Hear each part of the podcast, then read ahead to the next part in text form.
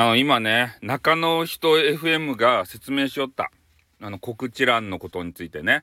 それで、みんなのね、コメンティング見よったけど、やっぱね、告知がさ、今、ブワーってね、流れていって、えー、本当にね、自分が大切な、こう、見たい、えー、な、何、告知？えー、そういう情報？それが流れてしまって、これ、ちょっと厳しかばいっていう話が出おりますね。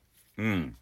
だからその、えー、皆さんがプロフランから、えー、まあ、各告知、えー、と、別にね、そのフォロー誰がされましたとか、えー、いいねがつきましたとか、えー、そういう告知を分けていった方がいいんじゃないかみたいなね、意見がありましたね。確かにブワーってね、あの告知欄見たら流れてて、なんじゃこりゃって。いうような状況になってますよ。まあでもね、これはまあ数日経ったらね、収まるんじゃないかなと思って。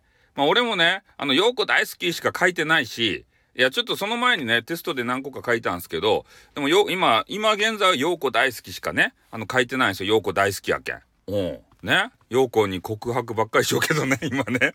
うん。まあ、そんな感じでね、多分、数日経ったらそれは収まると思うんで、まあ、様子見をですね、えー、していただいて、もうすぐね、こう、文句言う人いるじゃないですか。ね、そういうんじゃなくてね、やっぱあの、な、まあ、中の人が来とるけんね、ちょっと、あの、意見言いたいの分かるんですよ。でも、まだ始まったばっかじゃないですか。